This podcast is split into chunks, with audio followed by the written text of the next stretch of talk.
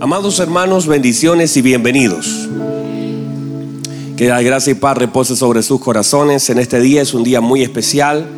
Estamos aquí reunidos para recibir la palabra del Señor. Y se vuelve irrelevante quien pueda traer la palabra porque lo importante es el pan que vamos a comer. De hecho, si uno, uno lo piensa bien, uno se da cuenta que en el caso de Elías fue alimentado por Eliseo fue alimentado por una viuda y fue alimentado por los cuervos. Y él nunca miró quién le traía el alimento, sino agradeció el alimento que se le traía. Y hoy tengo el privilegio, hermanos, de decirles que yo no voy a predicar y me voy a sentar con ustedes a comer ese rico alimento. Y, y, para mí es una bendición. Mire, hace un par de años atrás el Señor me dijo esto. Me dijo, tus hijos serán como plantas de olivo alrededor de tu mesa. Y cuando se me soltó esa palabra, yo entendí entonces que el Señor iba a proveer de hermosos hijos que en algún momento iban a ser un alimento. Porque hijos, aceite, tiene que ver con el fluir de aquellos hombres de Dios que tienen algo para entregar. Entonces hoy voy a dar un paso muy especial a un hombre del Señor, a un pastor de este Ministerio Centro de Formación Cristiana, que ayer fue ungido de una forma hermosa y que todos los que vinimos vivimos un tiempo muy hermoso. Y verdad que uno puede decir gracias Señor por ser parte de este hermoso tiempo. Y decirles que hoy va a predicar el pastor Juan Gallardo de la ciudad de la Unión. Y esto es primicia porque él nunca ha predicado en este lugar y como pastor es su primera predicación. Así que voy a dar lugar al pastor Juan Gallardo para que comparta la palabra del Señor. Y también le voy a pedir que usted tenga un corazón receptivo, que usted pueda usar su corazón como un depósito del Señor para que Él pueda plantar la bendita palabra del Señor. Así que le voy a pedir que usted con un corazón receptivo reciba la palabra y con alegría entonces escuchemos la palabra del bendito Señor. Bienvenido Pastor Juan, bendiciones. Amén hermano, ¿cómo están? Pueden tomar sus asientos. Bueno, primero que nada doy gracias a Dios porque puedo estar aquí en este lugar. Y recién meditaba y daba gracias al Señor porque el pastor soltaba una palabra ayer, que era el propósito de Dios. Y en ese propósito de Dios estaba yo. En ese propósito de Dios, el Señor ya estaba trabajando en mi vida cuando yo menos me lo imaginaba. Eh, para mí fue algo sorprendente. El día de ayer fue algo que yo creo que hay cosas que marcan la vida de un hombre, que es primeramente el matrimonio. A los hombres nos marca el matrimonio. Nuestros hijos. Quizás los podemos olvidar a veces de la fecha, pero no del nacimiento de nuestro hijo. Amén, los hombres, ayúdenme. Ayúdenme. Y esto importante que sucedió el día de ayer, el reconocer y decir, Señor, estoy aquí. Estoy aquí para servirte. Estoy aquí para amar lo que tú amas y para servir en lo que más yo pueda hacer por ti. El poder sacar de mi concepto de, de, de vida que llevaba como persona normal. Porque Señor tocó mi vida de una manera tan impresionante. Yo les contaba en el día de ayer que fue algo tan fuerte que el Señor hizo conmigo, porque yo había llegado al colapso de mi vida. Yo nunca había sido evangélico, yo no conocía de las escrituras. Había estudiado en un colegio monja, que era lo único que había. Sabía el, el rosario me lo sabía, el de María igual me lo sabía, pero era eso todo lo que yo conocía en cuanto al Señor. Y llevé una vida desordenada, una vida que muchos jóvenes hoy en día llevan, una vida guiada por los amigos, donde nosotros somos nuestros propios eh, mentores, donde nosotros realizamos y hacemos las cosas como queremos, como jóvenes. Y eso me llevó a mucho dolor en mi vida, a mucho dolor. Y ver después lo que el Señor hacía conmigo, cómo lo hizo. Y era como una fotografía que pasaba así ayer. Y la veía en mi vida y yo decía, Señor, siempre fui tu propósito. Desde el comienzo de la creación, desde que yo nací, fui propósito en tu vida. Hermano, si yo le contara cuántas veces he estado al límite de morir, desde el nacimiento de mi madre que hoy me acompaña, desde ahí casi que ya no nazco, pero había un propósito de Dios. Ella estuvo mal en su embarazo, pero Dios lo guardó, guardó de mí en ese embarazo. Me han sacado ahogado de los ríos, me he volcado en vehículos me he fracturado la columna, cadera, peli. Hermano, yo he tenido accidentes grandísimos. De hecho, mi pastor, cuando él conoció mi vida, él me bautizó con el nombre Robocó porque era la mitad, mitad metal y mitad carne. Entonces me dijo Robocó y los conocimos en el tiempo que él todavía no, no, no estaba de pastor. Entonces empecé a recordar todo eso, todo eso. Y yo decía, Señor, ¿Cómo tú lo haces conmigo? El después de ver mi esposa, mis hijos, que estuve a punto de perder por la vida desordenada que llevaba. Y el ver que el Señor me guardó ahí. Diga, le dio paciencia a mi señora para que ella interceda.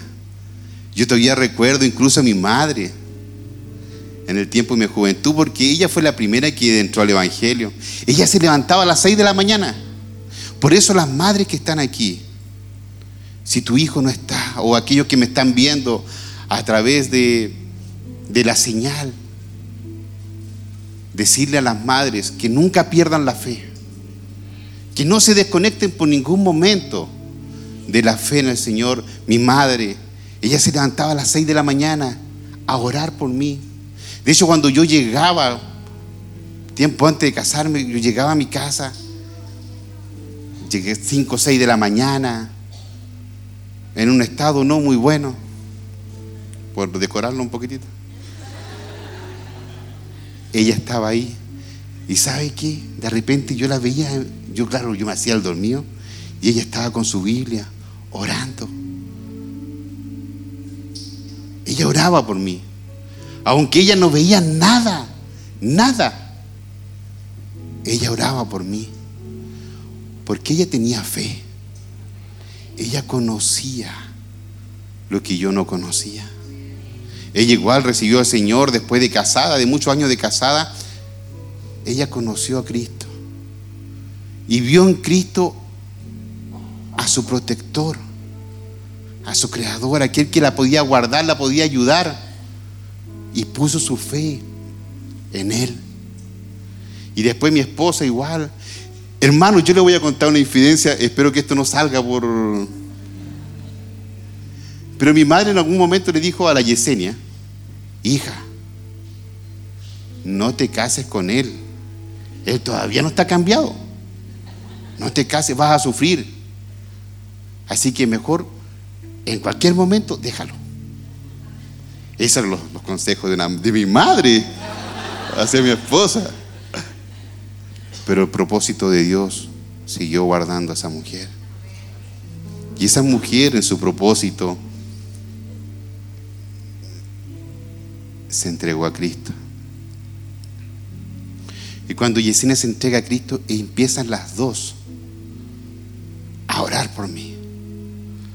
Claro, yo no era malo, yo no estoy diciendo, no, yo maté a cinco, a seis, o hice, robé esto. No, yo, yo solamente era un hombre que tenía una cultura distinta. Vivía en un mundo machista. Esto yo sé que no pasa acá en Santiago, esto es para el sur. Allá los hombres, por lo, por lo general, los que no conocen de Cristo, no digo el 100%, pero sí el 70%, y dentro del 70% estaba yo. Se preocupaban de su hogar de que su hogar esté bien, no falte nada. Pero ellos eran dueños de sus días. Los fines de semana podían salir, podían compartir, llegar al segundo día y no le podían decir nada porque yo había sido creado en una cultura parecida a esa. Mi padre por años vivió de esa manera. Entonces yo me crié bajo esa, esa modalidad. Y yo repetí el mismo patrón. Porque nosotros repetimos los patrones que tenemos. Y al repetir ese patrón fui dañando, dañando, dañando, porque claro, a ella no le faltaba nada. Pero sí, el matrimonio no estaba bien. Y eso afectaba, afectaba. Yo me bauticé en el Evangelio y conocí a Cristo. Aún no conocía y me bauticé, hermano, porque justo había salido, imagínense, justo había salido un fin de semana, no graben esto, justo había salido un fin de semana y para que ella se le pase el enojo y se iba a bautizar, yo dije, yo me bautizo contigo. Así fue, hermanos. Así fue como yo llegué a Cristo. Siempre fui temeroso de Cristo, siempre eh, dentro de mi madurez, dentro de mi machismo, creía en Dios. Y siempre me encomendaba a Él. Por eso si hay alguien aquí o que está escuchando que, que no sea cristiano, no sea evangélico, y crees conocer a Dios a tu manera, pídele, busca en Él. Porque cuando yo empecé a ver mi matrimonio que estaba mal, hermanos, y fueron momentos difíciles,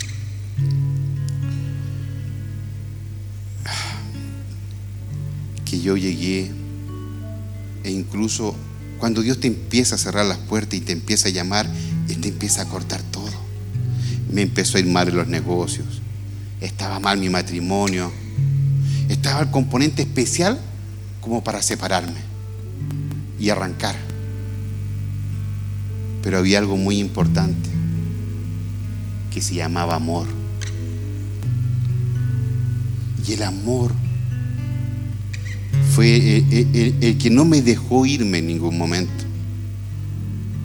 Si no, imagínense, yo les voy a decir esto, yo no sé si alguien de ustedes en algún momento lo vivió o no lo vivió, o sencillamente esto pasa para allá y no acá, pero llegué el momento en pensar de quitarme la vida. ¿Por qué? Porque el enemigo de este mundo, diga, el príncipe de este mundo, te empieza a hablar al oído. Y tú empiezas a decir, yo he hecho las cosas mal, he hecho todo mal. Todo lo he hecho mal. Y ahora ya estoy, imagínate, cuando Satanás te empieza a envenenar, te empieza a plantear todo. Todo, no, pero es que si vaya a dejar a tu familia, tu familia va a padecer, ahora estás endeudado, la única manera que te queda es matarte. Para que tu señora cobre un seguro, y tu casa quede pagada y tengan que vivir. Y más encima en ese instante me decía, pero no te vas a matar de cualquier manera, sino que te va a matar en un accidente automovilístico. Porque yo eh, tenía vehículo, entonces Satanás te, arregla de tal manera tu camino para que tú vayas al fracaso que, que tú ves es el único puerta que te queda. Y llegué a ese momento, hermanos, al día que yo dije, ya hasta aquí llego. Organicé todo, dejé los bancos listos, todo arreglado, estaba los seguros, todo funcionaba. Lo único que tenía que morir era una muerte eh, trágica y sin alcohol. Ya tenía todo listo. Ese día me mataba, hermano. Yo dije, hasta aquí llego. Ya no quiero nada más. Lo único que quiero es que ellos estén bien. ¿Y sabes qué? Llega la noche, el momento en que yo lo iba a hacer. Y quedo mirando a mi esposa que precisamente no me hablaba, debido a, la vida que le había dado. No, de golpear, pero sí una vida sin poder cultivar el amor que estaba en ella. Llega el momento en que ella sube la escalera porque teníamos una casa segundo piso y va a acostar a mi hija porque teníamos a Camilita en este entonces. Y la va a acostar, y cuando va subiendo, a mí me, me, empieza a dar un dolor tan fuerte en el pecho. Porque yo sabía que era la última vez que la veía. Y cuando tú sabes que la última vez que tú ves a tus seres queridos, hay algo que se quebra dentro tuyo. Hay algo que te rompe. Y sin darme cuenta, empezaron a correr lágrimas de mis ojos. Y Yesenia me ve y me dice, ¿y a ti qué te pasa? Y yo le dije, Yesenia, yo hoy me voy a matar. Como estábamos peleados, yo dije, si le digo que me voy a matar, pues, capaz que me diga, apúrate porque es tarde. que era lo normal que hubiese dicho. Pero ¿sabes qué? Ella dijo algo muy especial. Ella dijo, ese no eres tú, ese es Satanás que está hablando por intermedio de ti. Y al momento que ella dice eso, hermano, a mí me cae, no sé si alguien en su vida cuando está durmiendo le ha caído un peso encima así que no se puede mover y tú te quieres mover como que no puedes despertar. Me pasa eso. Y ella va y abre la Biblia y empieza a interceder por mí y empieza a pasar algo especial en mi vida, empieza a, como a un peso a bajarse de mi cuerpo hasta que eso sale de mí. Y saben que yo, yo creo que si yo salía afuera y agarraba vuelo, volaba, hermano, porque me sentía tan liviano porque por todo el tiempo que yo había llevado había cargado demasiado peso, demasiado dolor. Y ahí recién conocí a Cristo. Ahí recién mi vida cambió, mi, pensamiento de matarme se dio vuelta. Y hermano, y empecé a ver el favor de Dios en mi vida. Y no tan solo eso, yo hermanos necesitaba de un milagro. Yo aparte de todo lo que estaba viviendo, yo necesitaba un milagro financiero porque el lunes me iban a caer unos cheques y no, era, no tenía el capital para poder cubrirlos. Si yo tenía todo arreglado porque yo sabía que del lunes en adelante ya empezaban a caer y esto había sido como un día jueves porque el viernes era feria, una cosa así. Entonces, cuando el Señor toca mi vida, me cambia, me salva, Él me entrega un milagro. Pero ese era un milagro de fe. Y yo, cuando el Señor toca y yo le empiezo a decir Yesenia, y yo quería que ella esté cantando al lado mío porque ella dejaba de cantar y me daba miedo, era como un temor me apoderaba. Eh, fue, fue algo tan especial, fue algo tan especial, hermanos, que fueron tres días en el cual el Señor me anduvo trayendo completamente ebrio, pero de su amor, Alguien decía, Dios te ama y yo caí al suelo, hermano. Era un, amor de Dios que había, una presencia de Dios en mi vida tan grande que yo no lograba entenderla y no podía explicarlo. En los días de hoy digo, Señor, ¿por qué lo hiciste así tan fuerte conmigo? Y bueno, yo creo que si lo hubiese hecho de otra manera yo no hubiese entendido. Pero sí, de esa manera, hermano, alguien cantaba un cántico y yo caía al suelo en llanto, con el corazón compungido, lo único de adorar al Señor. Dios había cambiado mi corazón de un corazón de piedra a un corazón de carne. Había puesto un espíritu en mí. Hermanos, fueron tiempos tan hermosos que viví en el Señor y que yo sé que el Señor los tiene guardados dentro de mí. Yo conversaba con un compañero de trabajo y le empezaba a decir, oye Daniel, pero deja de hacer eso porque eso te está causando daño, mira cómo está tu vida. Era como que le empezaba a hablar de la vida completa de él. Porque había un espíritu de Dios en mi vida que me estaba restaurando. Y más de eso, hermano, cuando yo decía que yo quería que se junten todos, eh, es que fue algo traumático, hermano. Imagínense que una persona que no estaba ni ahí con el Evangelio, que la gente me conocía, yo soy conocido en la Unión porque nacido y criado en un pueblo chico, todos lo conocen. Entonces la gente, los pastores me conocían, sabían quién era yo, y todos sabían que yo no era cristiano y no estaba ni ahí con los evangélicos. Y después que yo mismo esté convocando a todos los pastores a mi casa porque yo quería que oren, que hablen conmigo, entonces yo no entendía nada. No entendían lo que estaba pasando en ese momento. Y saben qué? el Señor fuera de todo eso, Él me entregó un milagro financiero. Y yo le decía, mi amor, papá, pastores, el Señor me envió la plata que necesito y tengo que ir a buscarla el día lunes. a la ISAPRE para ir a, depositarla para que se cubran los cheques. En ese tiempo era como un millón ocho por ahí infracción. Y sabe que ahí dijeron, no, este se volvió loco. Eso fue, pero no, está mal, hay que llevarlo al médico, no, este, esto ya es. Y me llevaron al médico, hermano, me sedaron. Sí, eso lo fue todo. Sí. Y más encima, lo más, lo más, lo, más risorio de todo, de ese momento que viví, hermoso en el Señor, fue de que me dijeron, no, cuando llegaron los pastores, el pastor que, que ministraba en ese tiempo a Yesenia, que no voy a dar nombre porque sé que estoy en vivo. Él dijo, no, dijo, él está mal, hay que llevarlo. Se volvió loco. Porque imagínate una persona que no conoce a Cristo, que después quiera salir a predicar, ponerse terno y quiere que esté todo orando y cantando. Y no, no, no cuadraba, no cuadraba en el esquema natural, porque las cosas de Dios son espirituales. Y si tú no estás en el espíritu, no cuadras en lo natural de Dios, en lo natural de nosotros. Entonces, ¿qué pasó? Me llevaron. Cuando yo les dije, te vamos a llevar a una iglesia, dije, ya bien, vamos a entrar a una iglesia y ahí van a poder ver ustedes porque sus ojos están velados. Le dije al pastor que estaba conmigo en ese momento. Y me llevaron, pero no a una iglesia, me llevaron a la clínica.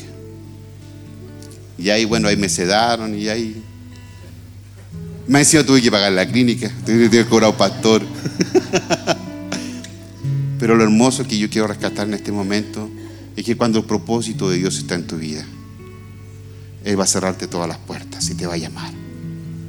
Él no te va a dejar. Porque la vida que tú tienes no es tuya, pertenece a Él. Es hermoso el ver cómo el Señor ha ido trabajando con nosotros, ha ido avanzando. Hoy yo todos los días al despertar le doy gracias a Dios por haberme dado esa oportunidad de poder conocerlo. Y le pido, Señor, dame la oportunidad de que muchos más como yo puedan conocerte. Porque yo sé que hay mucha gente que no conoce sencillamente porque no ha tenido la oportunidad y no le ha dado su tiempo. Como pasaba conmigo. Y si el Señor me llamó en este tiempo es precisamente para eso analizaba y decía con Yesenia, Yesenia, a mí el Señor siempre como que me, me lleva al límite de las cosas. Me llevó al límite para, dar, para cambiar mi vida. Después en, el sistema de, nuestro trabajo, de, las cosas espirituales, igual me, me lleva al límite. A confiar y a tener fe en Él. Proyectos que, que he realizado que humanamente son casi imposibles, hermanos un simple trabajador que pueda llegar a, hacer ese centro hermoso que sirve a tanto cristiano para poder trabajar espiritualmente, me llena de fuerza, pero yo digo, Señor, esto lo formaste tú, no fui yo, porque yo con mi fuerza no hubiese podido. Porque cuando Dios está en el asunto, los números te hacen dar azul. Porque esto no depende de ti. Esto no depende de lo natural. Dios toca, abre. Abre puertas que están aún cerradas, que son imposibles de poder entrar. Cuando tú estás en el propósito de Dios se van abriendo. Y eso es lo importante. Es de que nosotros podamos estar en el propósito de Dios, podamos alinearlos al Señor. Por eso esta predicación de hoy día la he llamado el amor de Dios. Porque por su amor estamos aquí. Por su amor y su misericordia, nueva todos los días. Es porque podemos estar sentados aquí o podemos estar escuchando su palabra, porque Él, nuevamente por amor a nosotros, aún fallándole, aún aún haciendo las cosas mal, Él por amor dice, no, no, démosle más tiempo, démosle más tiempo. Él atrasa su venida por nosotros, para que nosotros nos podamos alinear y podamos entender de que esto no es de nosotros, Él pertenece a nosotros, pero nosotros tenemos que tener un cambio en nuestra vida para poder servirle a Él. Necesitamos alinearlos a Él. Poder entender de que nada nos pertenece, nada podamos tener posiciones, podamos tener. En su palabra dice, ¿por qué te preocupas si hoy vengo por tu alma? ¿Por qué te afanas en tener si no sabes el día de mañana? ¿Quién se encarga de vestir a los, de darle comida a los pajaritos? Todo se encarga a Él. ¿Cuánto más con nosotros que Él es perfecto en amor? Pero ¿qué ha hecho la sociedad? No, tienes que trabajar, tienes que duplicar tu horario. Vamos a hacer ladrillo, vamos a hacer ladrillo. ¿Quieres servir al Señor? No, más trabajo, más trabajo. No te conectes con Él, porque sabe que si tú te conectas con Cristo, vas a poder abrir puertas que están cerradas, que tú ni siquiera vas a imaginar, porque yo no imaginaba lo que Dios iba a hacer conmigo. Nunca pensé que me iba a llevar al lugar en el que me tiene ahora, tanto en lo espiritual como en lo natural. Porque Él lo tiene todo previsto. Pero sabe lo que Él quiere. Es un corazón alineado es un corazón que aún estés haciendo las cosas mal, puedas darte cuenta y, y pedir misericordia. Pero misericordia de Él. Que podamos darnos cuenta que hemos hecho las cosas mal por mucho tiempo y que necesitamos un cambio.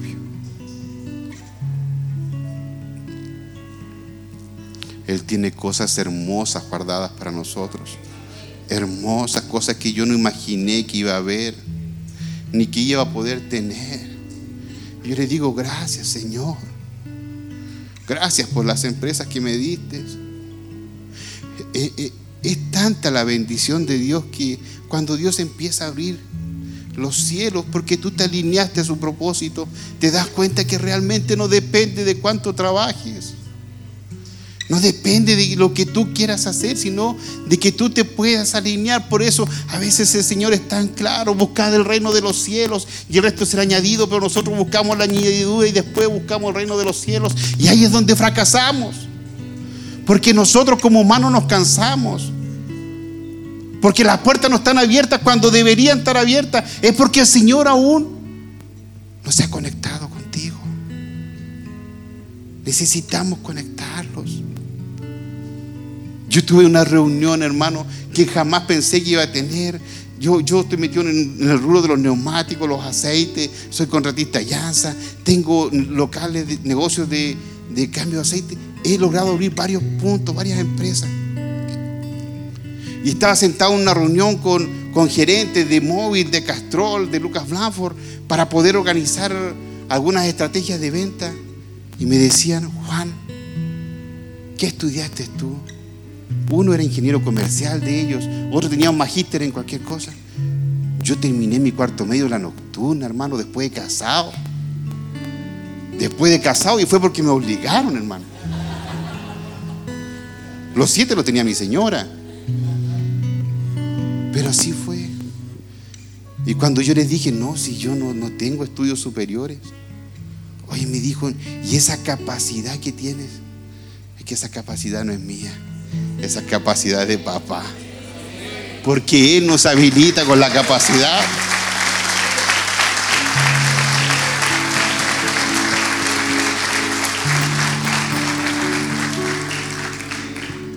Porque Él habilita con la capacidad a sus hijos. ¿Y sabes por qué? ¿Y cuándo lo hace? Cuando realmente tú alineas tu corazón con Él.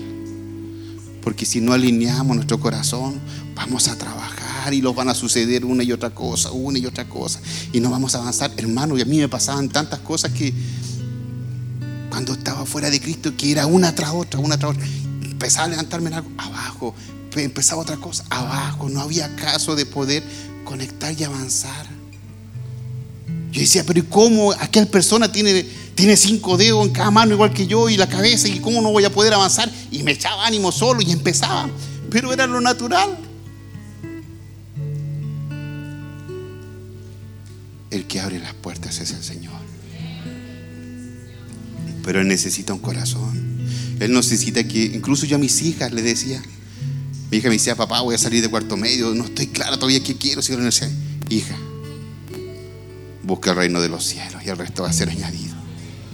Nosotros no está en la universidad, está bueno, sí, que estudie, si quiere estudiar, estudia. Pero yo te digo, busca a Dios. Porque Él, Él te va a guiar, Él te va a entregar la capacidad. No te estoy diciendo que no estudies, sino que acércate más y Él te va a mostrar. Porque Él es así. Tenemos que alinearlos a Él. Cuando nosotros logramos alinearlos a Él, podemos avanzar en lo natural. Si no, no vamos a poder. Disculpe, pastor. Mm,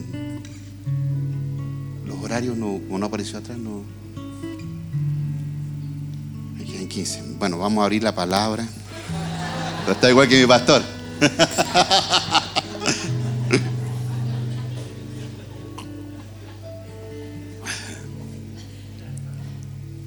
Es hermoso el ver cómo el amor de Dios se mueve en nosotros, hermano. El propósito, el propósito que Dios tiene en nuestra vida. Él tiene cosas hermosas no tan solo para mí, sino para todos sus hijos. Y lo que yo he vivido en este último tiempo, no lo había vivido jamás, en el sentido de que multipliqué lo espiritual y al multiplicar lo espiritual, fue multiplicándose lo natural, solo, sin que yo haga nada. Por eso te digo, busca el reino de los cielos, pero búscalo en, en entendimiento, en colectividad, para poderte alinear y avanzar. El Señor trae tantas cosas a mi mente. Cuando Pastor me dijo, Juan, eh, yo era el encargado, yo siempre fui el encargadito de la unión. Para mí, yo, ese título, hermano, para mí me baila, me queda, pero justo. Yo estaba completamente bien con ser el encargadito de la unión. Y yo trabajaba no como el encargadito, sino que trabajaba como, como alguien que amaba la Grey. Alguien que no le importaba incluso ni los recursos, ni nada, ni mi tiempo, por ir avanzando en las cosas del Señor, llegando a las personas. Porque ese es el amor de Cristo que nace hacia nosotros, hacia, hacia sus hijos. Y fue tan, tan fuerte lo que el Señor hizo en mi vida que cuando el pastor me dijo, Juan, y el pastor tiene una sensibilidad tan grande para decir las cosas. Estuvimos en la actividad de San Vicente. Terminamos de, compartir algo que habíamos, se había organizado ahí. Ya, pastor, me voy, me devuelvo para la unión. Gracias por todo. Vamos, mi amor. Vamos, Dani, porque Dani estaba conmigo yendo a la unión, que puede afirmar lo que estoy diciendo. Pero diga amén fuerte, por hermano. Amén. Yo dije, Dani, pues yo dije, eh". El pastor me dice, Juan, espera un poquito. Eh, Juan, eh, te amo a ungir pastor. Ya, aquí estamos. Digo, váyase nomás, chiquillos, chao. Yo quedé hermano de una. Yo quedé impactado, yo quedé de una y le dije, pero pastor. Y, típico nosotros, las personas. Pero pastor, como yo. Y empezamos a ver todo. Todo, cómo poder defenderlos de, de algún cargo tan grande como ser pastor. Pastor, le dije yo, pero ¿cómo va a entregar a la más nueva si la ley dice que hay que entregar la más, la más antigua? Así defendiéndome al tiro. Pero ¿cómo voy a pelear con un ministro de Dios? No puedo. Me dijo, pero él lo engañaron, me dijo. Yo no te estoy engañando. me dejó sin palabra al tiro con el argumento bíblico que le había dicho. Y le dije, pastor, déjeme, eh, déjeme, déjeme ver lo que de mal. Y más encima voy y me apoyo en mi señora. Que mi señora es tan especial, ¿no es cierto, mi amor? Y yo me defendía y le decía, pastor, pero ¿cómo puede ser? Mi amor, diga algo. Sí, pastor, yo creo que es el tiempo, dijo. Le dije, bueno, ¿qué, qué pasa aquí, caramba?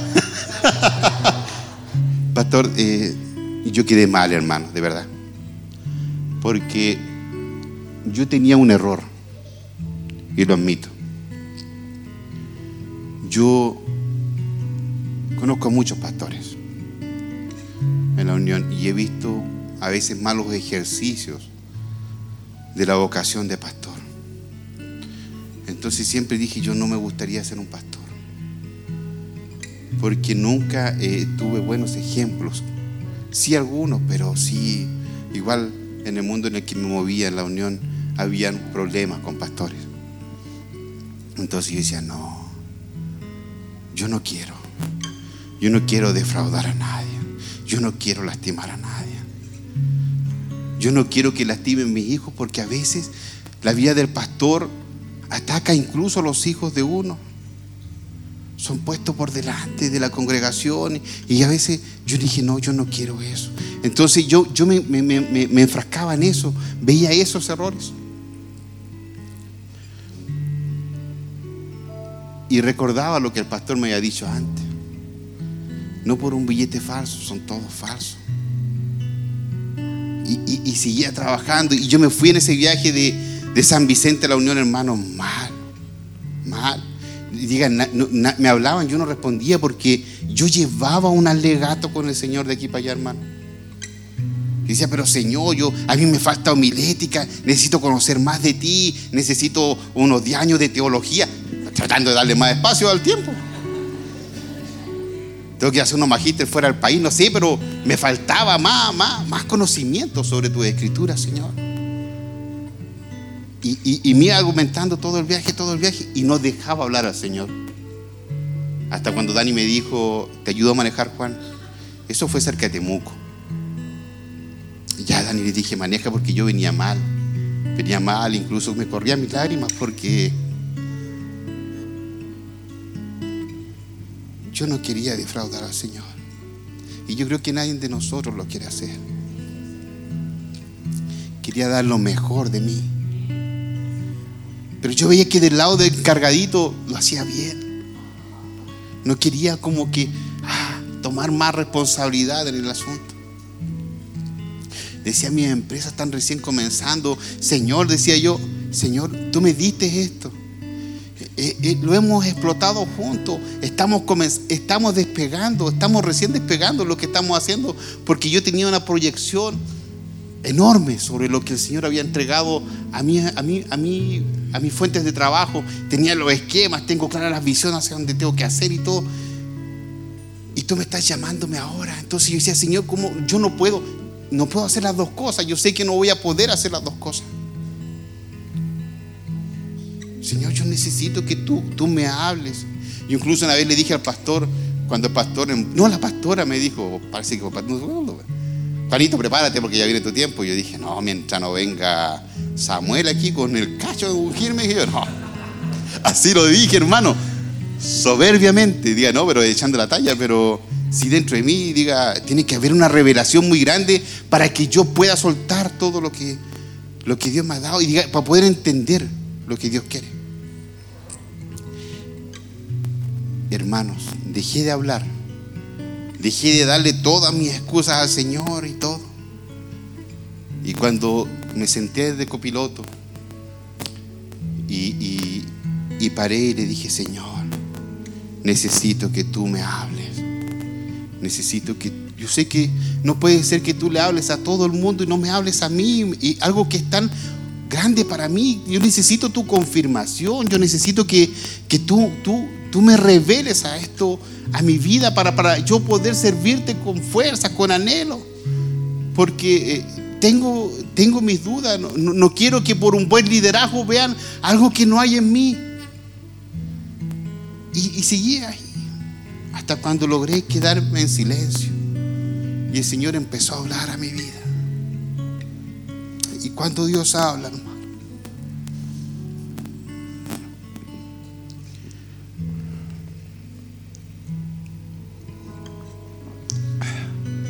Cuando Dios habla, a ti no te quedan dudas. Las dudas desaparecen de inmediato. Y sabes que, hermano, el Señor me confirma de la siguiente manera. Me, lleva a las escrituras y me lleva al, monte Gesemaní cuando Jesús estaba ahí.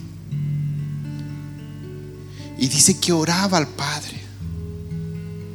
Porque él tenía miedo a lo que venía, tenía miedo a lo que iba a enfrentar. Se sentía angustiado, dice que estaba angustiado.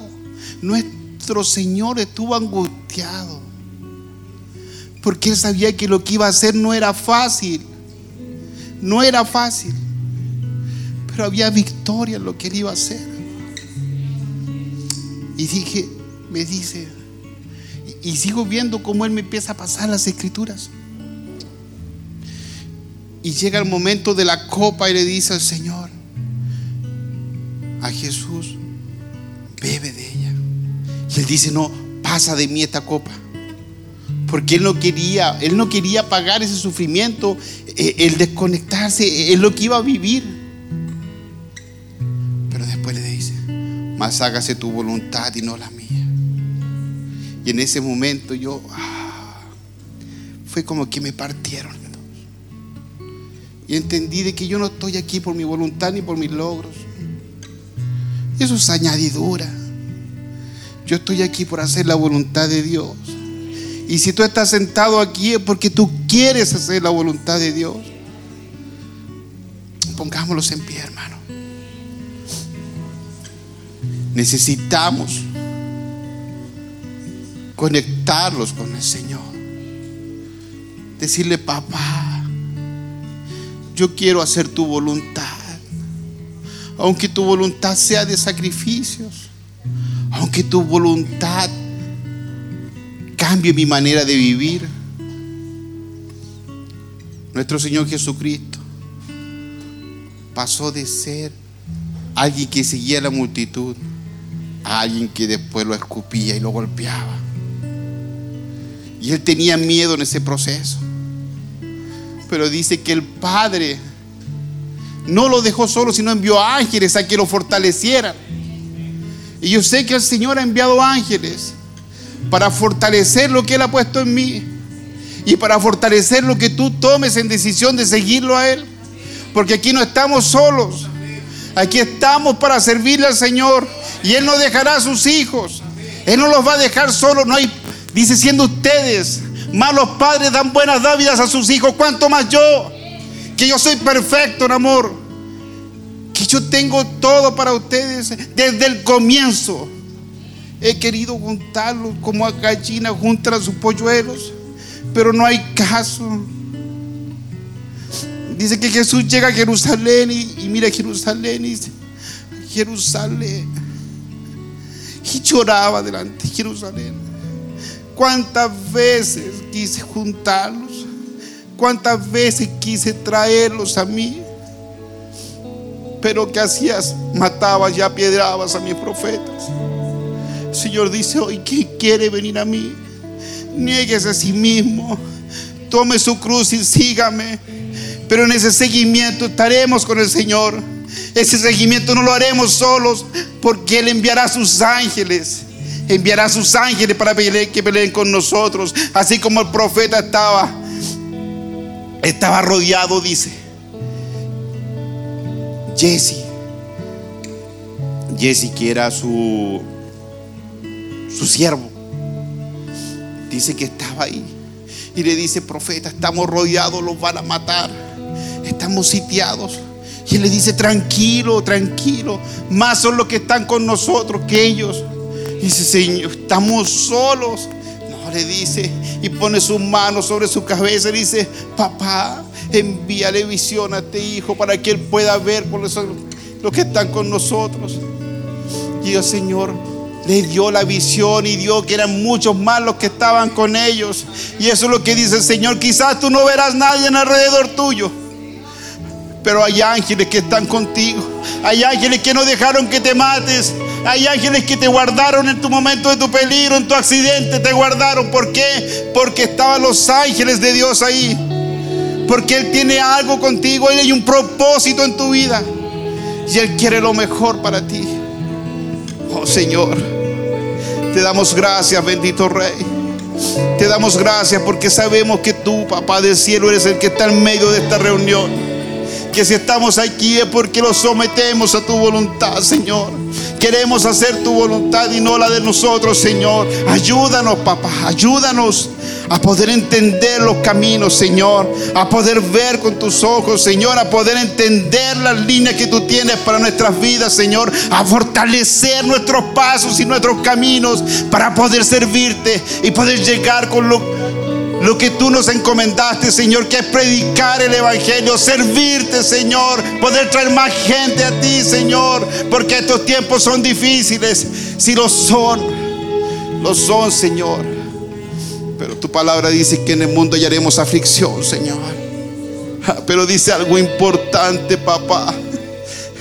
Dice, tranquilo, pero yo he vencido al mundo. Y si Él ha vencido el mundo, Él tiene la victoria asegurada para nosotros. No peleemos contra el mundo, peleemos contra las cosas que nos apartan del Señor y busquémoslo más a Él, sigámoslo más a Él, porque Él quiere lo mejor para ti. Él quiere que tú te reveles a su vida, que te puedas conectar en una. Pero Él lo necesita. Te damos gracias, papá. Te damos gracias por este momento, Señor. Sabemos que esta palabra ha sido entregada, Señor, desde el fondo de nuestro corazón, Señor. Guíala, Señor. Quizás la semilla no la veamos al tiro, pero el fruto lo veremos, Señor. En un momento veremos ese fruto crecer en cada uno de nosotros, Señor. Y alimentarlos cada vez más, Señor. Y fortalecerlos en una, papá. Te damos gracias, Señor. Te damos gracias. Amén. Y amén. Démosle un aplauso a nuestro Señor.